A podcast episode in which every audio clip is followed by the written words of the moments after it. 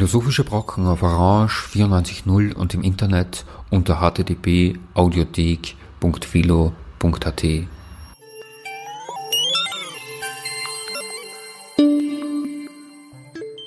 Guten Tag, hier sind die philosophischen Brocken, am Mikrofon Ulrike Kadi. Wir sitzen heute an einem virtuellen Küchentisch, könnten wir sagen, und spielen ein altes Spiel, ein Kinderspiel, das surrealistische Künstler wie André Breton oder Yves Tanguy auch fasziniert hat. In diesem Spiel gibt es einen unsichtbaren Mitspieler, der heißt Zufall. Und der bestimmt das Spiel auf seine Weise. Das Spiel geht so. Auf einem Blatt Papier wird begonnen, eine Figur zu zeichnen.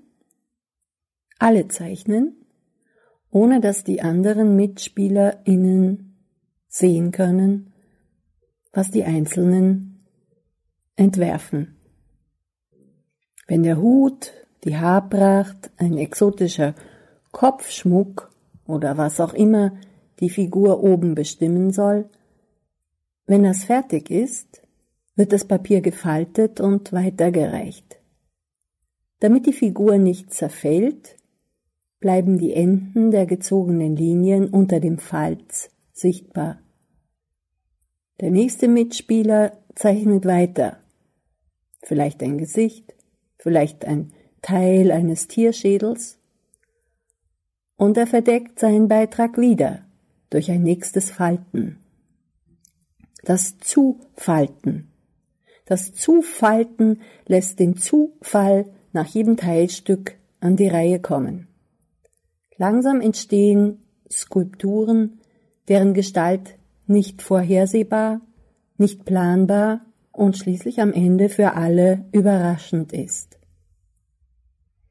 Surrealistisch ist dieses Vorgehen auch auf Wortgebilde, auf Sätze ausgedehnt worden. Es werden statt gezeichneten Figuren Satzfiguren aus Worten gebildet, die erst am Schluss für alle lesbar werden. Und daher hat das Spiel auch seinen Namen, Cadavre exquis.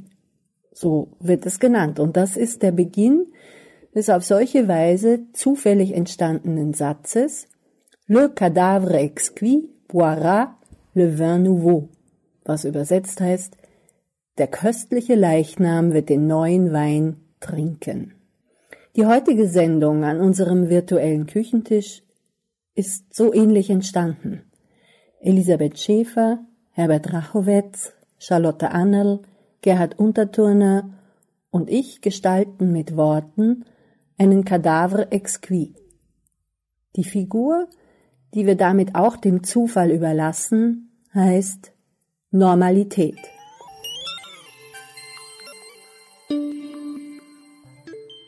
In den alltäglichen Sprachspielen kommt das Wort normal nur selten vor.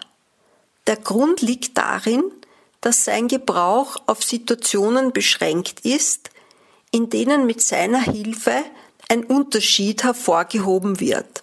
Wenn zum Beispiel eine Lehrbeauftragte sagte, meine Vorlesung beginnt, es ist normal, dass ich in den Hörsaal gehe, würde diese Aussage für Verwirrung sorgen.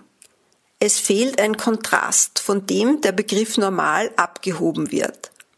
Stattdessen würde wohl der Satz lauten, meine Vorlesung beginnt, ich gehe jetzt in den Hörsaal. Wenn hingegen jemand feststellte, mir würde es schwerfallen, Studierende zu beurteilen, dann könnte die durchaus sinnvolle Antwort lauten, für mich ist es normal, Arbeiten zu benoten.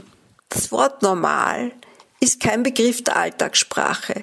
Auch in literarisch-poetischen Texten ist es kaum anzutreffen. Es dient nur dazu, um eine Abgrenzung, eine Unterscheidung vorzunehmen.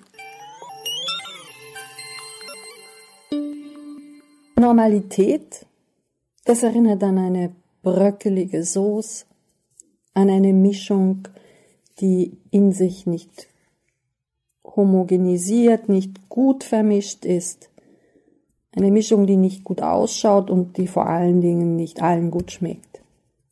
Oder anders gesagt, im Ausdruck Normalität oder Ärger noch in neue Normalität sind mehrere Bedeutungen fusioniert.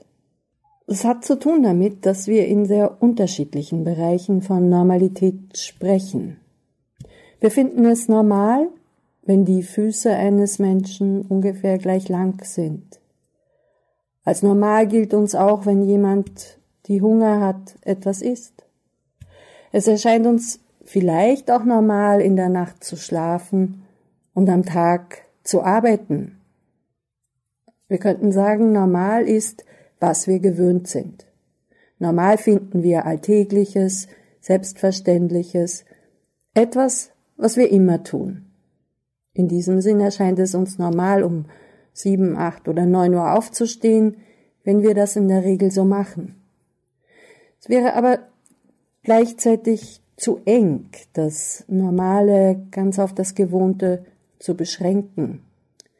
Die Normalität gleich langer Füße oder der Nahrungsaufnahme bei Hunger ist etwas anderes als unser regelmäßiges Frühaufstehen.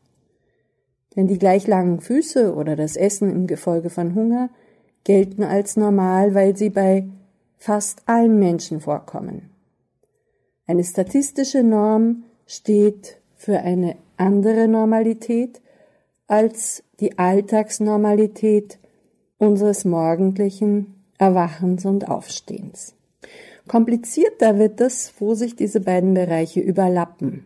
Wir finden es von unserer Alltagserfahrung her ganz normal, wenn jemand weint, weil eine Angehörige gestorben ist.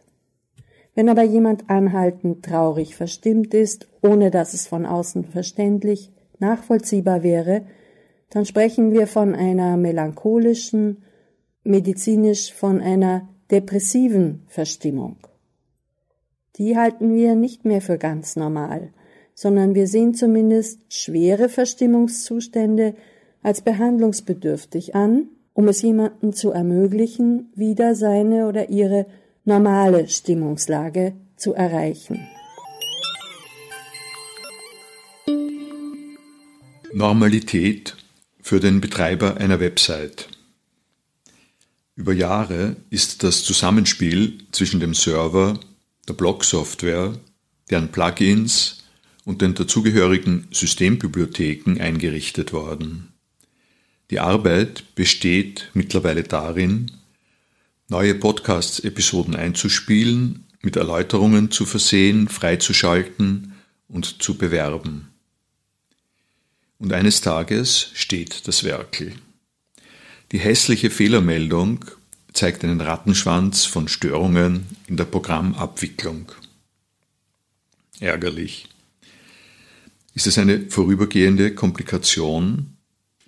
Habe ich irrtümlich eine Einstellung verändert? Ein Einbruch im System vielleicht?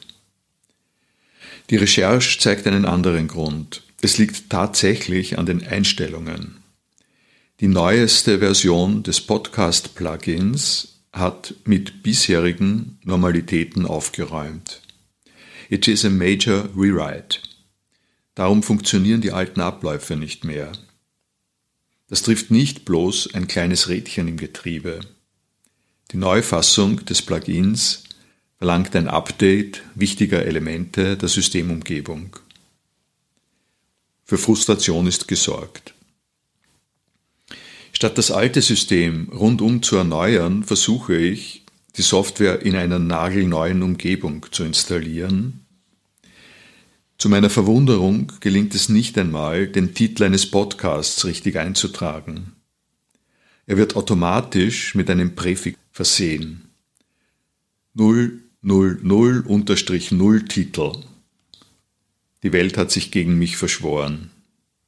Die Softwareentwicklerinnen kümmern sich nicht um die Anwenderinnen und wenn sie etwas erneuern, funktioniert es erst nicht richtig. Wittgenstein warnt davor, die Bedeutung von Worten dadurch erforschen zu wollen, dass man nur auf einfache Subjektsprädikatsätze blickt, in denen sie ganz uncharakteristisch dastehen. Er empfiehlt stattdessen, auf die Anlässe zu schauen, aus denen sie gebraucht werden. Denn es sei eine Eigenheit von Sprache, ein Bestandteil einer großen Gruppe von Tätigkeiten zu sein. Des Redens, Schreibens, Busfahrens, der Begrüßung, wenn man jemanden trifft und so weiter. In Bezug auf das Wort schön kommt Wittgenstein zu dem Schluss, dass es erstaunlicherweise in vielen ästhetischen Urteilen nur höchst selten oder gar nicht gebraucht wird. Dass es also nicht die Rolle spielt, die zu vermuten wäre, wenn nur auf das Wort schön in einfachen Sätzen wie die Blume ist schön geachtet wird. Gilt ähnliches auch in Bezug auf das Wort normal. Tatsächlich ist seine Verwendung weitaus weniger häufig, als dies angesichts seines doch enormen Gegenstandsbereiches zu erwarten wäre.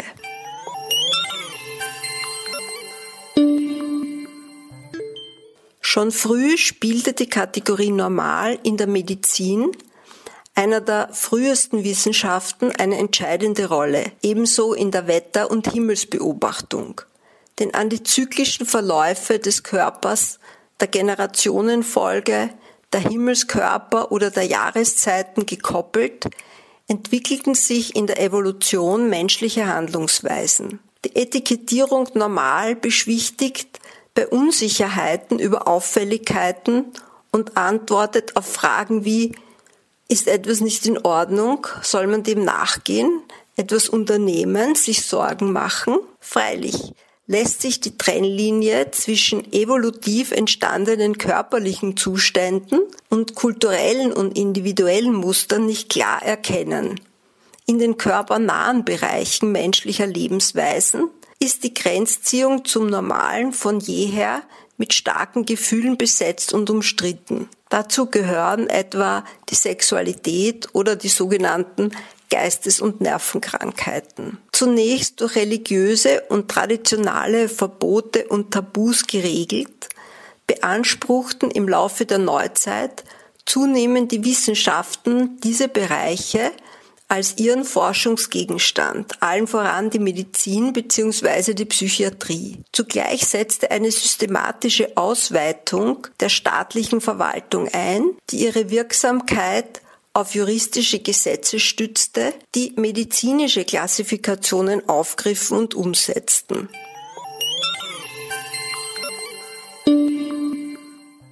Doch so klar ist nicht, was eine normale Stimmungslage ist. Normalität und mit ihr verbundene Normen sind auch in der Medizin niemals etwas Fixes, Unveränderliches. Normen und Normalität werden immer auch hergestellt. Ein Beispiel dafür ist der Trauerzustand nach dem Tod einer nahestehenden Person. Für Trauer haben wir uns früher viel mehr Zeit gelassen. Heute reichen laut medizinischem Diagnosekatalog schon wenige Wochen, um medizinisch eine früher noch normale Trauerreaktion zu einer Depression werden zu lassen. In seinem Standardwerk Das Normale und das Pathologische unterstreicht Georges Canguilhem, wie wichtig eine umfassende Berücksichtigung der Erlebnis- und Erfahrungsperspektive der Betroffenen, der betroffenen Kranken ist. Was eine Störung bedeutet, das ist in den Normen nicht festgelegt. Eine kalte, quantitativ empirische Perspektive sieht Krankheit nur als Abweichung von einer physiologischen oder anders vorgegebenen Norm von einem Ideal und übergeht damit nicht nur qualitative Aspekte, sondern genauso auch die Individualität der Kranken. Außerdem muss die Durchschnittsauffassung Canguilhem zufolge die Realität rhythmischer Schwankungen verfehlen. Vor allem aber übergeht ein biometrischer Standpunkt die Tatsache, dass sich in physiologischen Normen immer auch gesellschaftliche Normen darstellen. Speziell bei Menschen zeugt die statistische Häufigkeit immer auch von einer Normativität der Gesellschaft. Bei Menschen, so schreibt Canguilhem, wäre also ein Merkmal nicht normal, weil es häufig ist, sondern umgekehrt. Es wäre häufig, weil normal, das heißt normativ innerhalb einer bestimmten Lebensweise.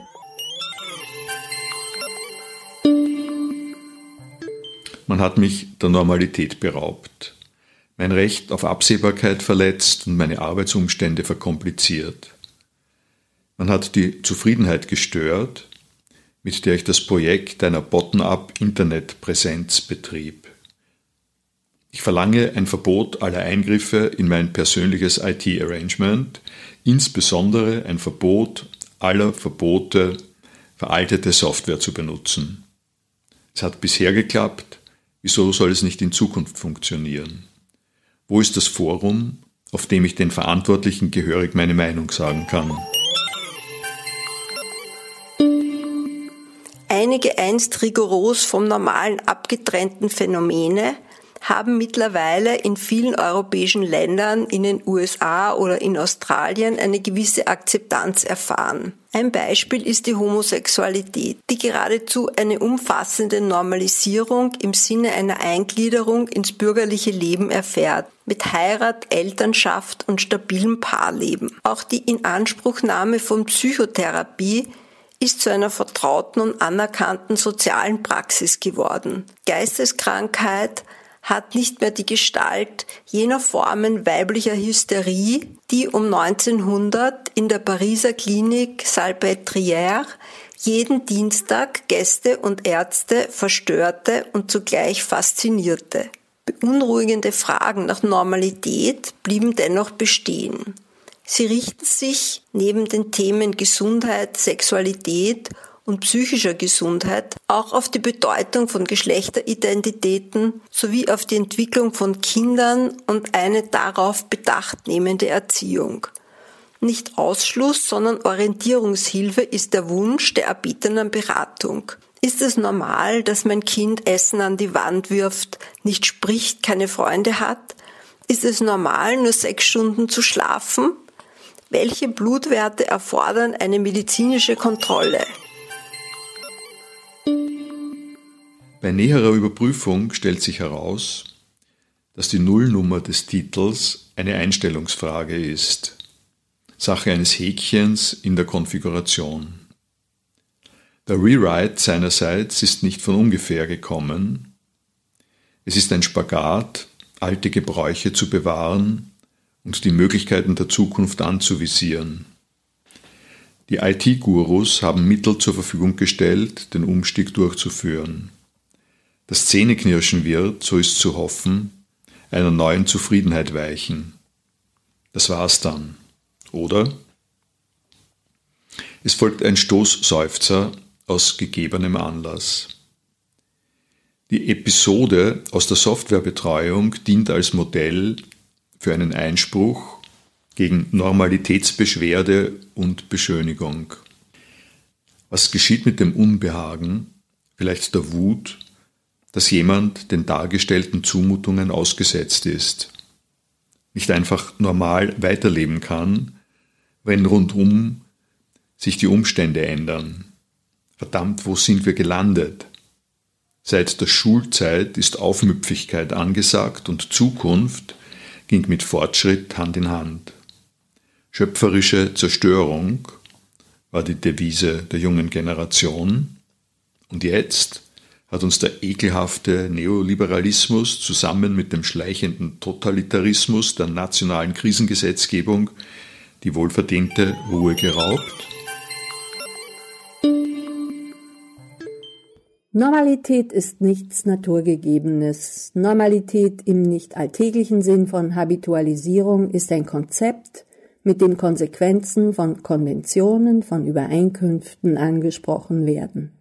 Normen werden festgesetzt, vorgegeben und in der Folge auch bekämpft. Damit zusammenhängen Prozesse der Normalisierung, wie zum Beispiel die Tatsache, dass es den meisten weniger abnormal als noch vor einem Jahr vorkommt, mit einer Mund-Nasen-Maske in ein Geschäft zu gehen. Und da geht es jetzt um die dritte Bedeutung von Normalität, ihre soziale Seite. Was normal sein soll, dafür steht in politischem Zusammenhang eine Vorgabe, ein Gesetz, eine Verordnung. Für das Normale wird hier auf Vorschriften rekurriert. Im Sozialen ist die Normalität mit Normativität verknüpft. Unter dem Normalen wird das Richtige, das sozial Akzeptable verstanden. Je weiter sich der Anwendungsbereich des Terminus normal von medizinisch-körperlichen Bereichen entfernt und sich stattdessen auf kulturelle Praktiken bezieht, desto negativer wird er bewertet. Besonders deutlich kommt dies in dem abstrakten Begriff Normalität zum Ausdruck, der eine andere Verwendung hat als das Eigenschaftswort normal. Der Gebrauch des Wortes Normalität beschränkt sich nicht auf eine situationsabhängige Abgrenzung von bestimmten Gegenbegriffen. Vielmehr beansprucht er eine über allen unspektakulären Alltagshandlungen lastende Grundtönung zu benennen. Ein einheitliches, farbloses Gefühl, das einen Gutteil menschlicher Lebensgestaltungen prägt. Mit dieser Vorstellung sind charakteristische Szenen oder Bilder verbunden, wie sie auch Rahel Jegi in ihrem Buch Entfremdung wählt. Sie schreibt, ein junger Wissenschaftler tritt seine erste Stelle an. Gleichzeitig beschließen seine Freundin und er zu heiraten. Kurze Zeit später erwartet seine Frau ein Kind. Da größere Wohnungen in der Stadt knapp und teuer sind, entscheiden sich die beiden dazu, in einen Vorort zu ziehen. Der Mann, ein begabter Mathematiker, der bis dahin ein leicht chaotisches Leben zwischen exzessivem Nachtleben und versessener Arbeit geführt hat, ist nun mit einer für ihn vollkommen neuen Situation konfrontiert. Sein Leben ist ganz plötzlich und ohne dass er es wirklich bemerkt hätte, in das gekommen, was man geordnete Bahnen nennt. Eins folgt dabei scheinbar zwangsläufig auf das andere. Und in einem schleichenden Prozess fast unmerklich gewinnt sein Leben sämtliche Attribute einer ganz normalen Vororte-Existenz. Eine ähnliche Situation behandelt der Film, Zeiten des Aufruhrs mit Kate Winslet und Leonardo DiCaprio, wie der Ankündigungstext erläutert. Mitte der 1950er Jahre lebt das junge Ehepaar Frank und April Wheeler mit seinen beiden Kindern in einem hübschen Haus in einem gediegenen Vorort von Connecticut. Doch die Idylle trügt. Frank ist unglücklich in seinem Bürojob, April ist frustriert, weil sie ihren Traum einer Schauspielerkarriere zugunsten eines Daseins als Hausfrontmutter aufgeben muss musste. Bevor sie völlig im Kleinbürgertum versinken, planen die beiden einen Neuanfang in Paris. Doch dann wird April erneut schwanger. Aber das so zu einer vagen Universalie erhobene Abstraktum Normalität ist keine ernsthafte Grundkategorie für sozialwissenschaftliche Analysen. In Luhmanns umfangreichen Werk Die Gesellschaft der Gesellschaft kommt sie nicht einmal vor. Der Terminus Normalität hat in dieser generalisierten Form also eher eine politisch-kulturelle, polemische Bedeutung. Der Ärger mit den Maschinenabläufen entstand aus verschiedenen Gründen. Manche liegen bei den Benutzerinnen, einige beim Anbieter der Software die meisten stammen daher, dass es Regeln gibt, die sich im gesellschaftlichen Gebrauch als Normen auswirken und etablieren. Etwas an Normen zu bekritteln, das ist die Wutantwort auf die durchlebte Wut, ist zur philosophischen Unterhaltungsliteratur geworden. Soll sein. Darin steckt eine nach wie vor angezeigte Skepsis gegen das Übergewicht erstarrter Normen.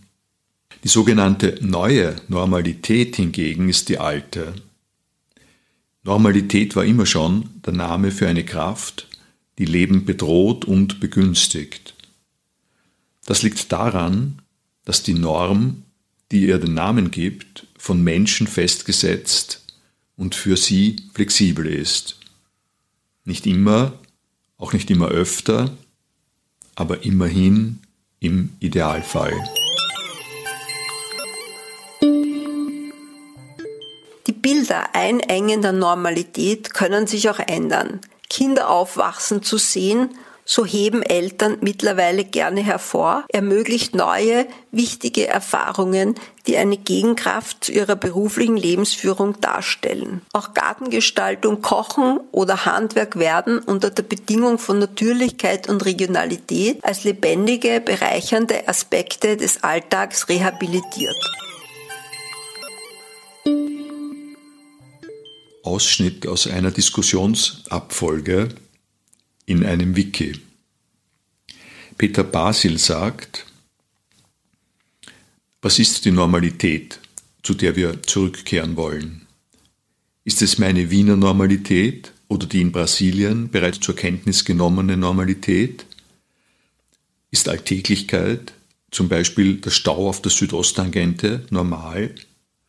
Sind Delfine vor Venedig normal? Oder geht es nur darum, auf einen persönlich gewohnten Raster zurückzufallen? Herbert Rachowitz sagt, was ist Normalität? Was ist das für eine Frage? Soll man das definieren oder intuitiv erfassen oder empirisch untersuchen? Wenn man sich hier nicht entscheidet, hängt die Frage in der Luft.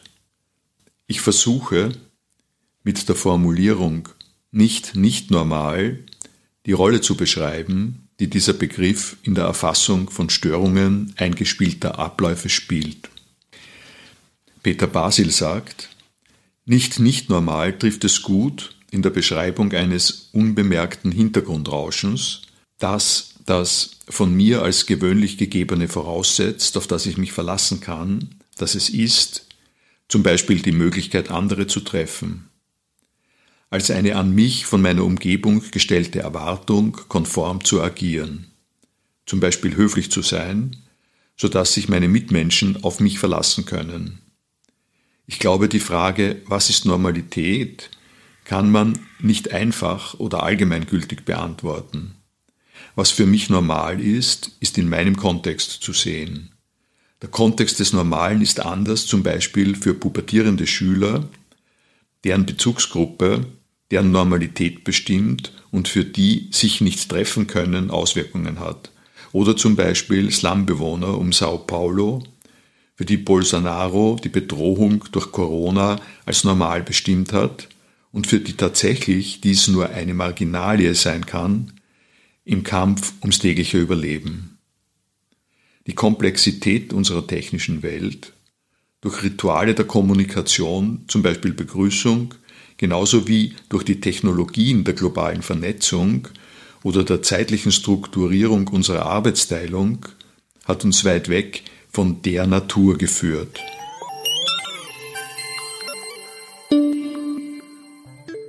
Im Politischen beschreibt die Frage, was normal ist und was als abnormal gelten soll, ein umstrittenes Feld. Michel Foucault hat dargestellt, dass die Norm, die Normalisierung seit dem 18. Jahrhundert als ein eigener Aspekt von Macht hinzutritt. Sie greift zu auf das Krankenhauswesen, die Gesundheitspolitik, auf das Erziehungswesen, die Schulen, die Ausbildung und auf die industrielle Produktion. Überall haben wir es mit Normalisierungseffekten zu tun. Die Norm trägt einen Machtanspruch in sich. Und wenn wir von Normalisierung sprechen, dann werden diese Machtansprüche implizit auch mittransportiert.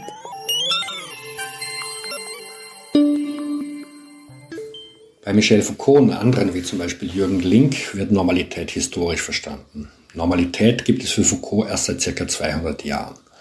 Normalität meint daher nicht eine ahistorische Form von Alltäglichkeit und die Frage, bin ich normal, kann daher erst seit ca. 200 Jahren gestellt werden, erst seitdem es die Klassifikation von normal und anormal gibt. So zeigt Foucault zum Beispiel in seinem Buch Überwachen und Strafen an bestimmten Milieus wie Fabrik, Schule, Militär, Gefängnis, dass seit dem 18. Jahrhundert moderne Individuen zunehmend an der Leitunterscheidung normal und anormal ausgerichtet werden.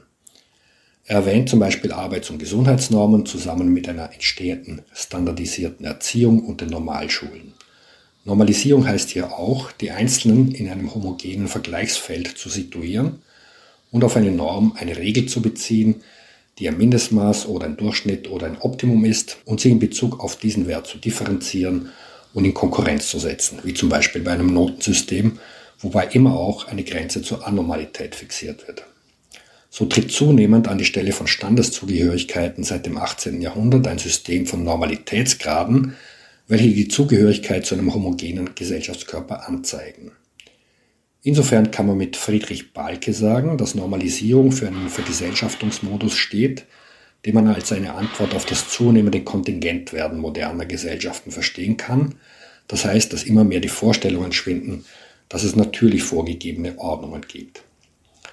Weil jedoch hier Foucault vor allem von einer Dressur her denkt, wie zum Beispiel bei der Fabrikation des Soldaten in den Armeen seit dem 18. Jahrhundert oder an die Disziplinierung des Arbeiterkörpers im kapitalistischen Produktionsprozess, ist hier die Normung bzw. die Disziplinierung des Verhaltens analog wie die industrielle Normung von Objekten zu sehen, in der es um die Herstellung von Maschinenkörpern geht, worauf Jürgen Link in seinen Studien zum Normalismus hingewiesen hat. Bei diesem Normalitätsverständnis ist Foucault jedoch nicht stehen geblieben und er hat den Normalitätsbegriff ausdifferenziert und auch erweitert. Sexualtheorien und psychiatrische Theorien des 19. Jahrhunderts erfinden zum Beispiel eine normale Sexualität, die stark mit der heterosexuellen Fortpflanzung verbunden ist und deren Abweichungen werden als Perversionen interpretiert und mit Theorien von Degeneration und Entartung auf ein biologisches Substrat eines Bevölkerungskörpers bezogen. Der Anormale wird als eine Art biologische Gefahr für den Gesellschaftskörper kodiert und damit entsteht ein Rassismus, der zur Eugenik führte. Vor allem die Psychoanalyse war jedoch dabei ein radikaler Gegner dieses ganzen Komplexes aus Perversion, Entartung, Vererbung und stand den Rassismen und Eugeniken diametral entgegen. Was will die von Foucault beschriebene Norm aus ihrer Machtposition heraus? Sie will nicht exkludieren, nicht ausschließen, sondern sie will vor allem korrigieren. Es lassen sich dabei sogenannte protonormalistische Strategien von flexibel normalistischen Strategien unterscheiden. Bei protonormalistischen Strategien werden Regeln vorgegeben, bei flexibel normalistischen Strategien erhält das Individuum das Recht, sich selbst zur Norm zu verhalten.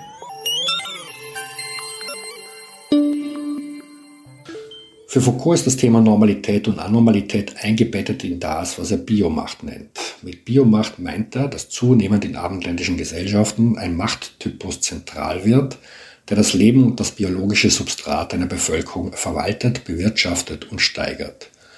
Um zu töten verbindet sich die Biomacht im 19. Jahrhundert mit einem Rassismus, der Zäsuren im Bevölkerungskörper festlegt, wer leben und sterben soll.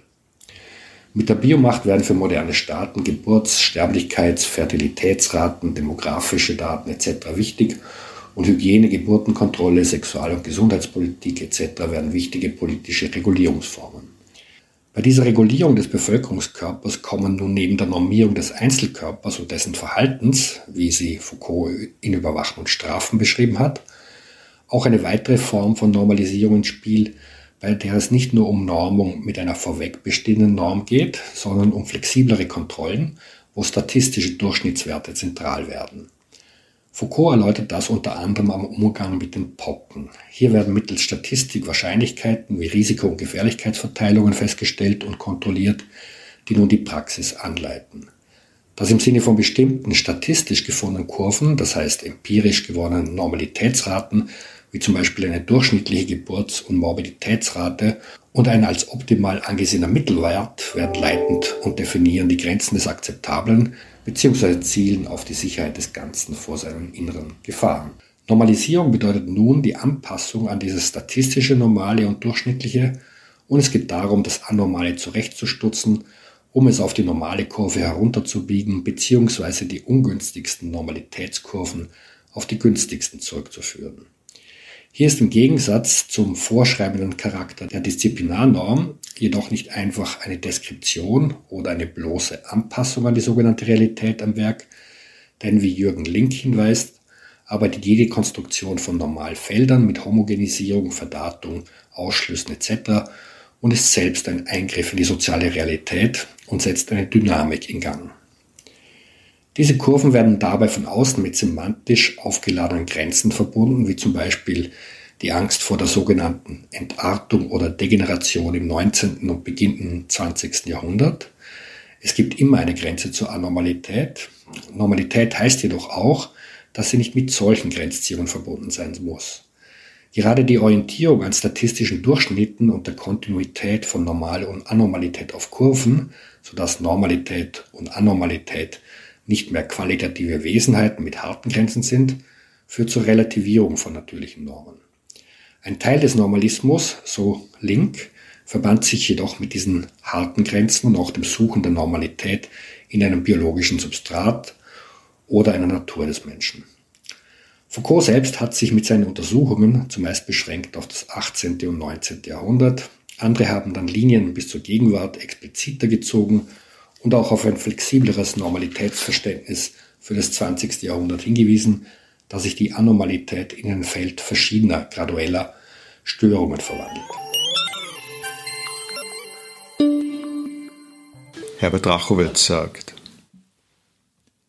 Hintergrundrauschen ist einerseits eine allgemeine Lebensstruktur, die andererseits immer speziell ausgeprägt ist, wie übrigens alle Begriffe.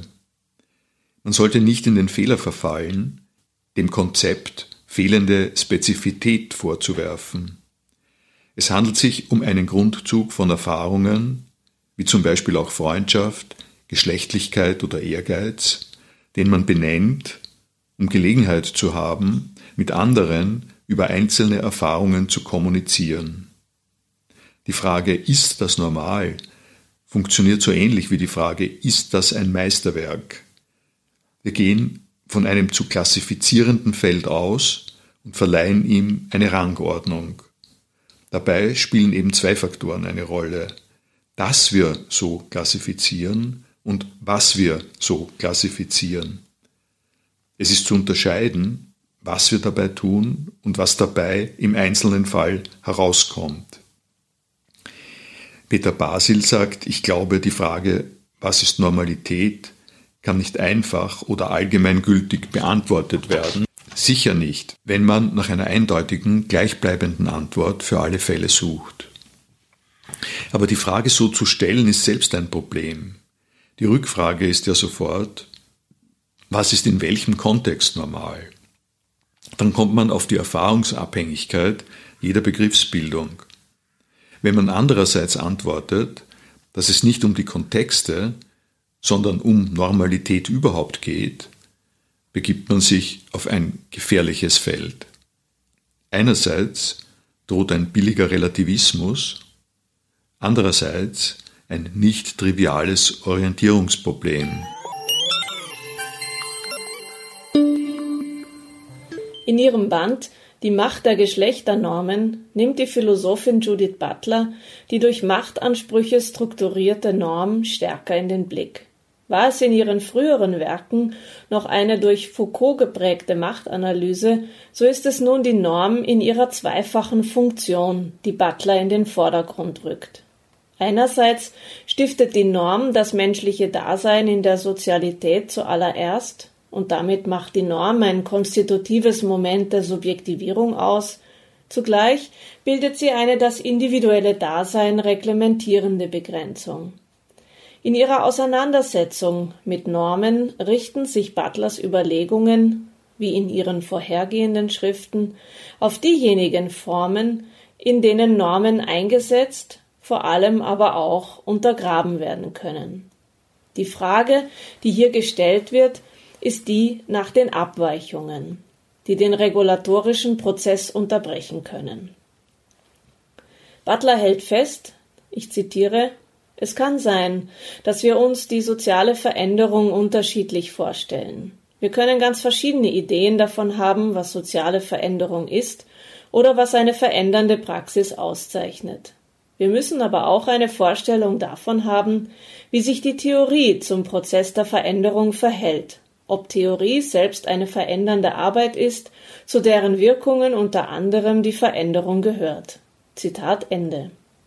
Dabei misst Butler der Theorie eine entscheidende Kraft bei, wenn sie fortfährt, Zitat, im Folgenden werde ich die Ansicht vertreten, dass Theorie selbst verändernd wirkt. Ich stelle das deshalb schon vorab fest. Zitat Ende. Wie wir also denken, wie wir den Begriff der Norm immer wieder perspektivieren und befragen, ist von entscheidender Bedeutung. Butler ist jedoch auch vorsichtig und idealisiert die Kraft der Theoriebildung nicht. Zitat Man muss aber auch wissen, dass ich nicht der Meinung bin, Theorie an sich sei schon ausreichend für eine soziale und politische Veränderung. Neben der Theorie muss noch etwas geschehen. Zitat Ende. Jürgen Link, der an Foucault und viele andere Autorinnen anknüpfte und eine nüchterne und komplexe Theorie des Normalismus entwickelte, versteht zum Beispiel den Normalismus als Kompensation der Progressdynamik des Kapitalismus, insofern er neben der Religion und dem Nationalismus gewisse Sicherheiten, Identitätsangebote und soziale Bänder schafft, die der Kapitalismus nicht herstellen kann. Link betont dabei in Bezug auf den Normalismus vor allem die Verdatung und Statistik. Normalismus bedeutet die Art von Normalität, die durch statistische Verfahren produziert wird. Moderne Industriegesellschaften sind verdatete Gesellschaften, die sich an normalisierenden Kurvenlandschaften orientieren.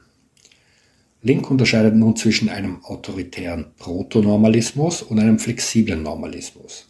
Der Protonormalismus, der stark das 19. Jahrhundert dominierte, arbeitet mit starren Grenzen zwischen normal und anormal, oft auch verbunden mit biologistischen Normen und mit einem engen Normalitätsspektrum, wie zum Beispiel der Beschränkung der normalen Sexualität auf die heterosexuelle Fortpflanzung. Die harten Grenzen des Protonormalismus materialisieren sich auch in Mauern und Territorien, wie zum Beispiel dem Gefängnis. Im flexiblen Normalismus, der vor allem nach 1945 dominant wird in modernen Industriegesellschaften, und der abgekoppelt ist von den protonormalistischen Ideologemen natürlicher Normen, ist dagegen der Bereich des Anormalen immer mehr hinausgeschoben. Die Grenze zwischen normal und anormal wird flüssiger, das Anormale wird zunehmend integriert im Sinne von graduellen Abweichungen. So wurden zum Beispiel in der Sexualität Formen, die vorher als anormal galten, nun hart sanktioniert wurden, ins Normalspektrum hereingeholt. Auch wenn dabei Link selbst auf transnormalistische Alternativen hinausdenkt und jeder Normalismus auch etwas von einem Prokrustesbett hat, wie er sagt, will er auch normalistische Elemente transformiert bewahren und vor allem der flexible Normalismus hat auch Vorteile gebracht, wie zum Beispiel die Inklusion von vorher als anormal betrachteten Minderheiten und vor allem den Pluralismus gestärkt. In Zeiten der Krise, auch solchen der Ansteckung, wo auch der Normalismus überhaupt auf dem Spiel steht, werden jedoch auch wieder autoritär protonormalistische Angebote attraktiv, verbunden mit nationalistischen und rassistischen Fundamentalismen.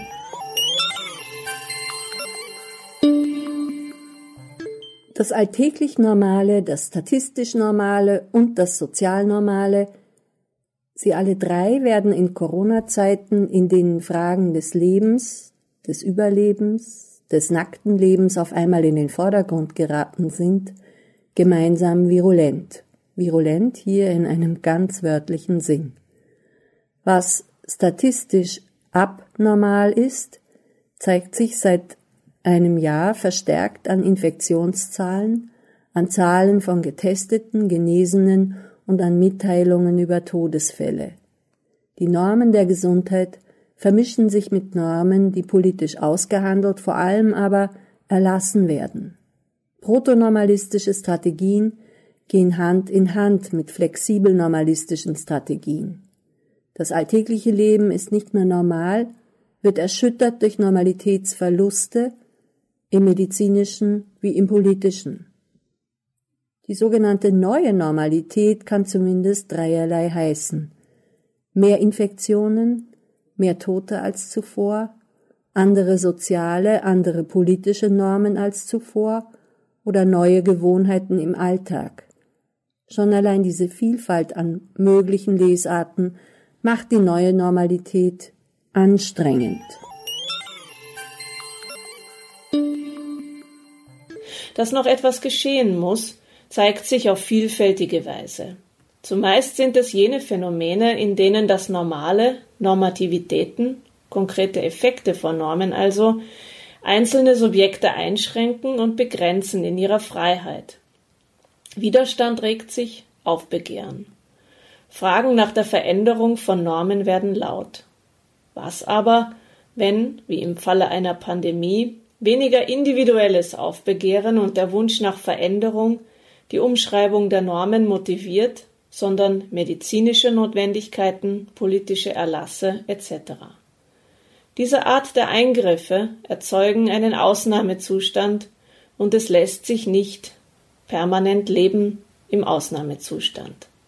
Insofern gibt es auch ein Festhalten an der Normalität des gewohnten Alltags, das sich nicht aus Gleichgültigkeit, sondern auch aus Widerständigkeit speist. Einer Widerständigkeit, die danach begehrt, weiterhin zusammenzukommen, sich nicht vereinzeln zu lassen, einander zugewandt zu bleiben.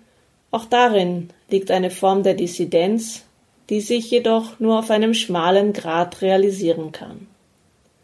Judith Butler erinnert uns daran, dass wir inmitten von Prozessen sozialer Veränderung alle laienhafte Philosophen sind, so Butler. Und also haben wir inmitten von Prozessen, wohl oder übel, auch die Aufgabe des Denkens. Butler schreibt, Zitat, wenn die Norm das soziale Überleben anscheinend zugleich garantiert und bedroht, sie ist, was man braucht, um zu leben, sie ist das, was einen auszulöschen droht, wenn man sie lebt, dann verbinden sich Konformität und Widerstand in einem gemischten und paradoxen Verhältnis zur Norm, das eine Form des Leidens und potenzieller Ort der Politisierung ist. Zitat Ende. Dass die neue Normalität also anstrengend ist, ist vielleicht Indiz dafür, dass wir bereits mit der Aufgabe des Denkens betraut sind, mit ihr befasst sind und dieser Tätigkeit nachkommen?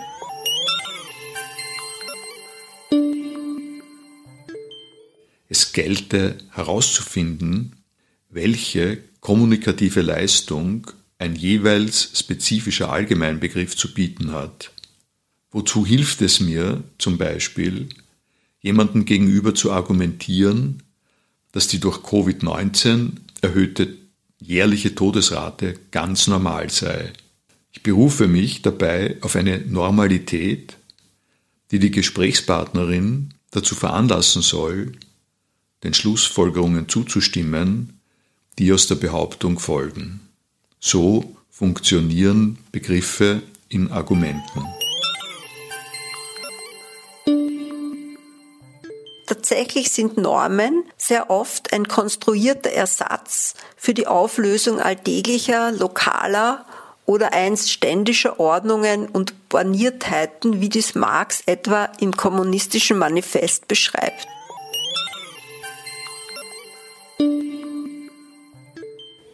Es gibt nicht wenige Stimmen, die sagen, die Pandemie wirke wie ein Kontrastmittel, das der Gesellschaft verabreicht wurde und das sichtbar macht, woran wir leiden, was uns schwächt oder schädigt, aber auch was unverzichtbar ist, was besser umverteilt, stärker unterstützt oder ausgebaut gehört. Bereits vor der Covid-19-Pandemie hatten wir es nicht nur mit einer sozialen Frage zu tun, sondern mit sozialen Fragen im Plural also.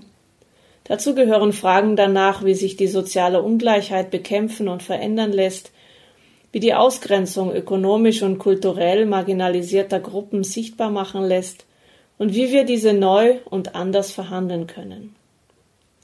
Welchen Stellenwert hat die menschliche Arbeit noch in Zeiten von Digitalisierung und der Entwicklung künstlicher Intelligenzen? Brauchen wir vielleicht andere Arbeitsformen und einen anderen Arbeitsbegriff für spezifisch menschliche Vermögen? Was setzen wir der Ökonomisierung sämtlicher Lebensbereiche entgegen? Wie denken wir unsere Existenz auf einem Planeten, der unter der Ausbeutung unserer Spezies ächzt? Welche ökologischen Veränderungen, sei es in der Landwirtschaft, der Verkehrspolitik, der Wirtschaft, sind wir bereit anzustoßen? Bislang sind viele dieser Fragen noch offen und unbeantwortet. Hat die Pandemie begonnen, einige dieser Parameter des politischen Diskurses zu verändern? Gilt das neoliberale Dogma der Deregulierung noch ungebrochen? Wie wichtig soziale Wohlfahrtssysteme sind, wie unverzichtbar Investitionen im Gesundheitswesen und faire Gehälter, all das lässt sich nicht mehr leugnen. Wie können wir verhindern, dass all dies nicht sofort wieder vergessen wird, sobald die Krise vorbei ist? Welche politischen, sozialen Utopien braucht es jetzt? Wie soll eine andere Normalität gedacht werden? In einem Sinne, dass dies nicht nur anstrengend, sondern auch lustvoll sein kann.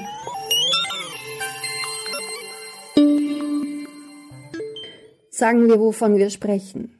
Geschlechternormen haben Gemeinsamkeiten mit jenen Normen, die in Corona-Zeiten plötzlich wichtig geworden sind. Beides sind Normen, die regulierend auf die Körper einwirken. Und auch Corona-Normen treffen auf Widerstand. Doch die Ähnlichkeiten enden auch. Corona-Normen werden explizit und ad hoc erlassen. Sie werden in bisweilen sehr kurzen Abständen erfunden, auch wieder aufgegeben. Es sind äh, gewissermaßen hastige Normen, die in einer seltsam stillstehenden Zeit hineinschneiden in eine Form von Alltag, die die Welt in unserer Lebenszeit so bisher nicht erlebt hat. Die Hast könnte damit zu tun haben, dass Corona auf andere Weise mit Lust und Unlust verknüpft ist als ein Geschlecht. Corona ist unlustig, ließe sich in einer ersten Annäherung sagen. Die Normalität des Lustgewinns unter Einbeziehung körperlicher Vollzüge wie Essen, Atmen, Riechen, Berühren, diese Normalität wird durch ein Virus und die gegen die Ausbreitung dieses Virus erlassenen neuen Normen empfindlich gestört. Das Berührungsverbot richtet sich nicht nur auf das Virus.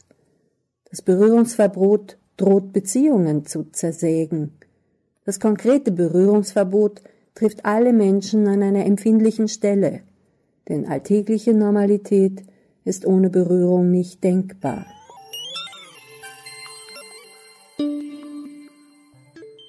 Neue Normalitäten, die sich an der Vulnerabilität der Körper orientieren und zu neuen Ordnungen der Körper führen, in welchem Abstand sie sich einander nähern, wie laut, wie kräftig, mit wie viel Werf und Aerosol sie sich Worte zuwerfen, wie viele Körper sich gleichzeitig in einem Innenraum miteinander aufhalten und ob sie beispielsweise gemeinsam Pizza essen dürfen, werden von vielen als Kränkung und Einschränkung all dessen erlebt, was sie als lustvoll empfinden.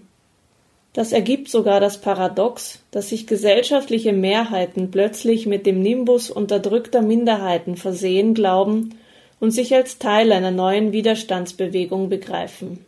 Das Leben, so hört man, solle nicht aufgeschoben werden, nicht vertagt.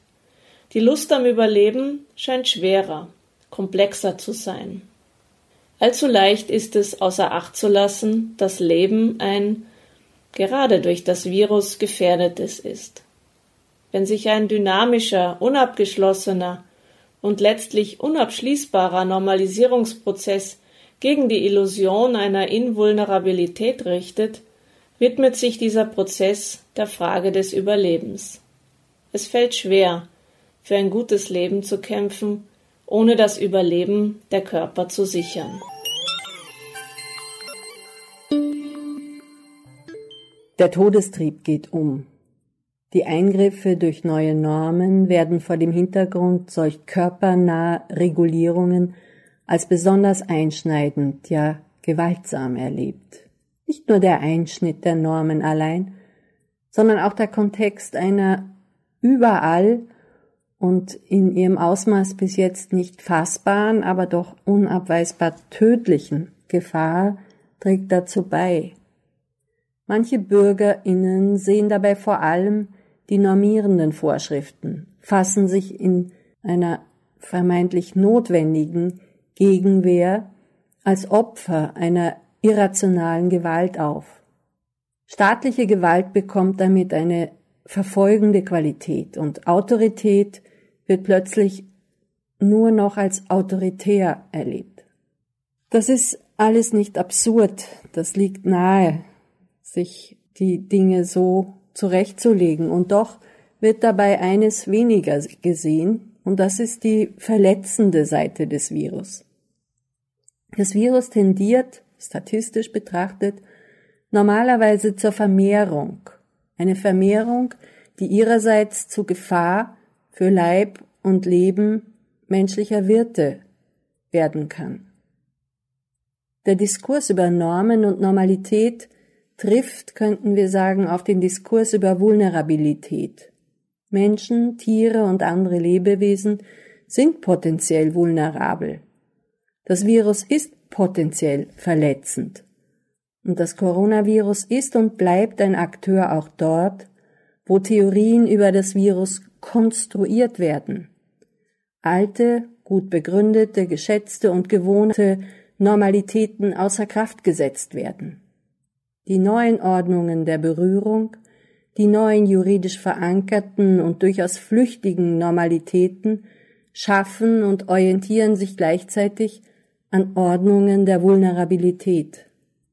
Alte Körper, versehrte Körper, systemrelevante Körper, immunsupprimierte Körper, schwangere Körper, viele unterschiedliche Körper werden systematisch und normierend hinsichtlich ihrer Verletzbarkeit geordnet und eingeordnet. Das ist ein Prozess, kein Ergebnis. Es ist ein dauerndes Neuordnen, ein Neu-Normalisieren.